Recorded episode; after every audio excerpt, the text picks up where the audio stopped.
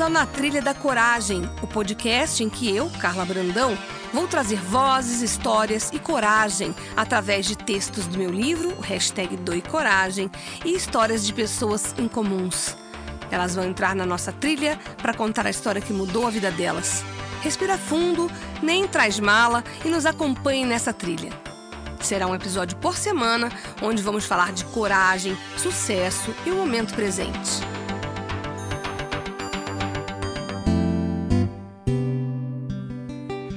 Olá! Hoje na Trilha da Coragem eu trago uma jornalista baiana arretada que eu conheci aqui em São Paulo, no interior de São Paulo, a Luísa Maiana, e ela vai nos contar por que, que ela está nessa trilha hoje com a gente, a Trilha da Coragem. Tudo bom, Luísa? Tudo ótimo, é um grande prazer estar participando aqui com vocês. Me sinto muito lisonjeada, viu? Lisonjeada Obrigada pelo eu. convite. Você me conquistou com a sua simpatia, com a sua autenticidade e com a sua muito coragem. obrigada. Por isso que você está aqui hoje e eu quero que todo mundo saiba o motivo, começando pelo começo, como eu falo. Me conte quem é a Luíse e o que, que a Luíse veio trazer de coragem, de mensagem de coragem pra gente.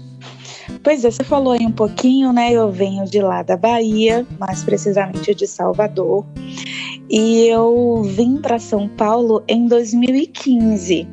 Eu me formei em jornalismo em dezembro de 2010. Em 2015 surgiu a oportunidade de trabalhar numa emissora de TV do interior de São Paulo.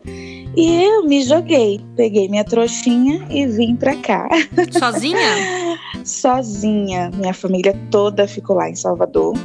E isso, inclusive, é um fator relevante, porque a minha família tem aquela característica bem tradicional, é uma família bem patriarcal, aquela mesa com várias cadeiras, então todo mundo ali muito perto. Foi um choque, né, pra todo próximos. mundo, imagino. Um choque para mim, um choque para minha família. Eu, quando eu recebi o convite, pensei que era super desprendida. Ah, não, eu vou tirar isso de letra. Mas quando o avião começou a decolar, o barulho das turbinas se misturou ao som do meu choro. E aí eu vim saber realmente que eu sou uma pessoa super apegada e foi daí que eu tive que tirar coragem para perseverar diante dos meus sonhos. E quando foi isso que você veio pra São Paulo? Eu vim em março de 2015, cheguei aqui no dia 11 de março de 2015. Olha, e o que, que você pensou na hora que falou sim pra esse convite?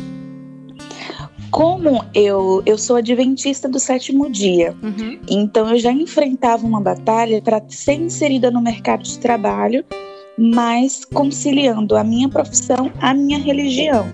O adventista do sétimo dia acredita na guarda do sábado. Uhum. E muitas oportunidades eu deixei para trás por conta dessa crença, dessa convicção que eu tenho da guarda do sábado. Uhum. Como essas oportunidades precisavam que precisariam que eu estivesse à disposição nesse dia, eu abri mão disso tudo por conta da fé. E essa oportunidade de trabalhar ne- nessa emissora, essa emissora é da Igreja Adventista. Eu então, para conheci, eu mim, conheci essa emissora, achei incrível, é incrível. E é muito legal, né? E como é, é uma emissora da minha própria religião, eu conseguiria conciliar as duas coisas, trabalho e fé e convicção, né? E você veio pra cá e o que que fez você segurar essas lágrimas? Foi justamente essa convicção, esse propósito.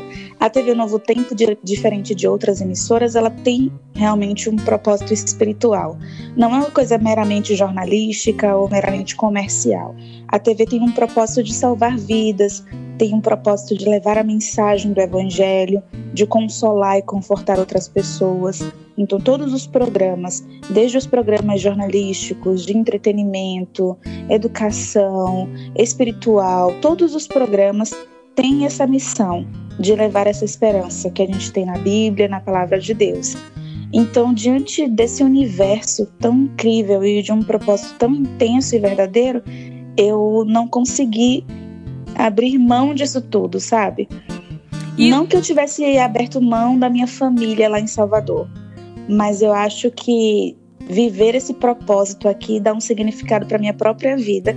Inclusive, é um grande orgulho para minha família inteira me ver seguindo em frente por conta desse sonho, desse propósito. Quem te incentivou a vir? Ai, meu pai. É, Carla do céu, meu pai. Conte, conte. Porque várias vezes eu pensei em desistir. Eu não consegui me adaptar à rotina do interior, eu não consegui me adaptar ao clima, não consegui me adaptar à alimentação, à cultura, tudo muito diferente de Salvador. E eu confesso que eu sou uma pessoa muito bairrista, amo minha terra, o cheiro da minha cidade, o jeito do meu povo. Eu sou uma pessoa que tem muito essa característica nordestina mesmo, da nossa cultura. Eu levo isso na, no meu DNA, sabe?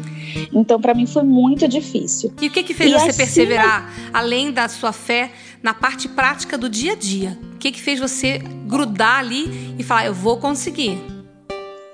Parece até meio contraditório dizer, mas eu o que que me, o que que me deixava assim na dúvida era a minha família, uhum. a saudade da minha família e da minha terra mas foi exatamente essa família que me fez ficar aqui. Eu me lembro que teve uma vez que eu falei assim para minha mãe. Eu falei: "Mãe, eu não quero mais ficar aqui, eu não aguento mais, eu quero voltar, eu já tô com muita saudade, não dá mais para mim". E meu pai, minha mãe, minha mãe com o coração um pouco mais emotivo, né? Mas ela dizia: Minha filha, você sonhou em ser jornalista e agora você está realizando o seu sonho. E meu pai fez um tratamento logo de choque. Ele falou: Ah, você quer vir então? Então tu, vende tudo que é seu aí e volta para casa agora. Eu não aguento mais ouvir você chorar. Você não tá dizendo que vai desistir dos seus sonhos? Você sempre disse que era batalhadora, que queria ser jornalista. Agora que você conseguiu, você tá querendo desistir, então tá bom. Desista. Vem agora para Salvador. Nossa. Eu vou comprar agora uma passagem. Luiz e Maiana desistiu na hora de voltar para Bahia, né? Aí eu, eu até comprei a passagem, mas com data para voltar. E essa foi a última vez que eu entrei naquela sala de embarque chorando que legal. Eu voltei para São Paulo, assim, com o coração cheio de coragem mesmo. Quando foi pelo isso? Pelo fato de saber que meus pais estavam me apoiando. Quando foi essa Olha, volta? Isso, isso foi no início de 2016. Eu já tinha mais de um ano aqui. Foi por volta do. Foi no final, assim, do mês de abril, mais ou menos foi aquele feriado de Semana Santa. Sim. E aí eu fui para Salvador e meu pai conversou comigo. Olha só, você saiu de Salvador, você cresceu, você eu na, nessa época também, eu cheguei para trabalhar aqui na filial do Novo Tempo, hum. que fica em, é, em Pindamonhangaba. Não sabia. Um ano depois eu já vim para para sede nacional. Que é onde então, cidade que é mesmo? Que é que fica em Jacareí. Jacareí, foi o que eu conheci. Então eu saí de um jornalismo regional para um jornalismo nacional. Então desenvolvi várias habilidades e a gente consegue ter é, dimensão de um outro ter uma outra perspectiva, né? A gente começa a fazer matérias em São Paulo, é a maior capital do país. A gente começa a ter contato com outra realidade, uma realidade muito mais macro do que Sim. a que eu tinha em Pinda, inclusive do que a que eu tinha em Salvador. E eu tenho uma pergunta. Então, Você sim, encontrou a sua cara metade por aqui, não encontrou? Encontrei Conta. meu neguinho, Reginaldo. pois é, como no início era muito difícil, as minhas amigas se revezavam para ficar comigo aqui em São Paulo. E aí, numa dessas idas e vindas, uma amiga me apresentou uma outra amiga que morava aqui em São Paulo e que, te, é, que era amiga do Reginaldo. E aí ela me, tentou me incluir no grupo de amigos. E aí eu fiz amizade com o Reginaldo com outras pessoas também. Eles uhum. sempre me acolheram, me levavam para passear em São Paulo. E aí ele não resistiu aos encantos baianos, você sabe como é. Sei. Você, além de tudo, é muito simpática, né? Você é muito autêntica. Ai, muito obrigada. E isso que me conquistou também. Você é maravilhosa. E eu tenho uma. Ai, mas muito obrigada. Eu tenho que fazer uma, uma um hiato aqui para você contar uma outra passagem que é, foi uma, muito marcante na sua vida, que mostra uhum. que você é uma pessoa de muita força, que foi de um acidente que você teve, né? Pois é. Conta para mim.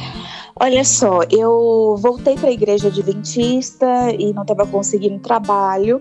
Comecei a estudar assiduamente, fortemente, enlouquecidamente uhum. para concurso público. Uhum. E na véspera de um concurso público que eu ia fazer, que eu estava estudando muito, eu sofri esse acidente. É, o carro capotou numa estrada que liga o interior à capital. Uhum. Eu estava voltando para Salvador de viagem. E quando o carro parou com as rodas para cima, todos os outros amigos que estavam no veículo conseguiram sair, menos eu. e eu não conseguia movimentar um dos meus braços e não conseguia levantar o meu tronco para sair do carro. Uhum. Eu fui socorrida, fui levada primeiro para o Hospital Geral do Estado, depois eu fui transferida para um outro hospital particular. Em que cidade e foi isso? É, foi em Salvador. Na verdade, é, o acidente aconteceu na BR-324. Aí eu fui levada para Salvador e lá eu fiz todo o tratamento, porque eu moro lá mesmo em Salvador, minha família é toda de lá, então eu fui para lá. Tá. Nesse hospital, eu nesse segundo hospital, eu fiz uma ressonância magnética e aí foi é, detectada, foram detectadas quatro fraturas de vértebra. Uhum. Então era um risco muito grande de paraplegia, de tetraplegia também, porque a fratura foi na região superior do corpo, foi nas, nas vértebras torácicas T1 a T4. Então existia um risco muito grande de eu, inclusive, perder os movimentos dos braços, poderia ter afetado a medula. Só que Deus foi muito grande, Carla, na minha vida. Eu fui mobilizada desde quando eu fui resgatada do veículo eu passei, fui levada para o hospital com todo cuidado, fui transferida de um hospital para outro de uma, uma, ambulância adaptada, assim com todo o cuidado aparato médico. técnico uhum. e isso necessário. E aí, graças a Deus, eu não fui, não precisei ser, submet, ser submetida a nenhuma cirurgia. E aqui eu estou, as minhas vértebras se consolidaram. Eu tive que usar durante três meses um colete, era um colete é, torácico cervical, então eu ficava imobilizada da cabeça até a cintura, região do quadril. Foi muito difícil, porque eu não consegui fazer a minha prova do concurso. Não. Eu vi ali todas as possibilidades, porque eu já estava tentando ingressar no mercado de trabalho de uma forma registrada, né? Estava trabalhando mais como frila mesmo. Nem como profissional liberal eu conseguia, porque na época eu não emitia nota fiscal. Então eu trabalhava como frila, eu não tinha respaldo legal nenhum. Aí as vocês não sei, né, se você conhece, mas Sim. um dia recebe, outro dia não recebe, Sim. um dia tem emprego, outro Trabalhei dia não tem emprego. Assim era muito difícil. Graças a Deus eu não tinha ninguém na minha aba, não precisava manter uma casa. Mas a que você acha realização... que, que, que a que você deve isso? Claro, até imagino que tenha a ver com a sua fé, mas eu queria ouvir de você o que, que você, qual o resumo que você tem dessa história, dessa passagem da sua vida? Carla, eu acho que as pessoas são fundamentais. A minha família, Assim, família, pai, mãe, minhas irmãs, meus primos, tios, sobrinhos, nossa, todo, todos os meus familiares foram essenciais. Amigos, amigos que eu não via há anos, mas que me apoiaram nesse momento. Amigos de perto, amigos de longe, de Salvador, de fora da Bahia. Então eu acho que o capital humano foi o que realmente conseguiu me manter em pé. Foi o que me fez perseverar. Quando eu sentia vontade de desistir, era a voz daquela pessoa, daquele amigo, daquela, daquele familiar, dos amigos da minha igreja. Então, assim, eu tive esse apoio humano muito forte na minha vida e por isso eu valorizo tantas pessoas. Sim. Foram elas que seguraram a minha mão, foram elas que me levantaram do chão, foram elas que falaram: não, Luiz, você vai conseguir sim, a gente vai dar um jeito. Se não for assim, vai ser de outro jeito. Confie em Deus. Então, as palavras motivacionais de cada uma dessas pessoas nossa, eu não tenho nem palavras para agradecer, para descrever como esse capital humano me salvou. De verdade, pessoas salvaram minha vida. Eu acredito, muito bonito. Por isso que você está aqui contando para todo mundo sim, essa sim, história. Por isso que eu estou aqui. E eu queria te fazer uma pergunta.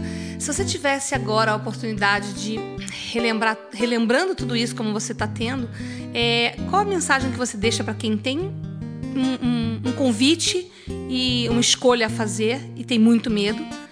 E qual é o recado que você daria para as pessoas que fizeram você estar aqui feliz, realizada e com vários outros projetos para sua vida?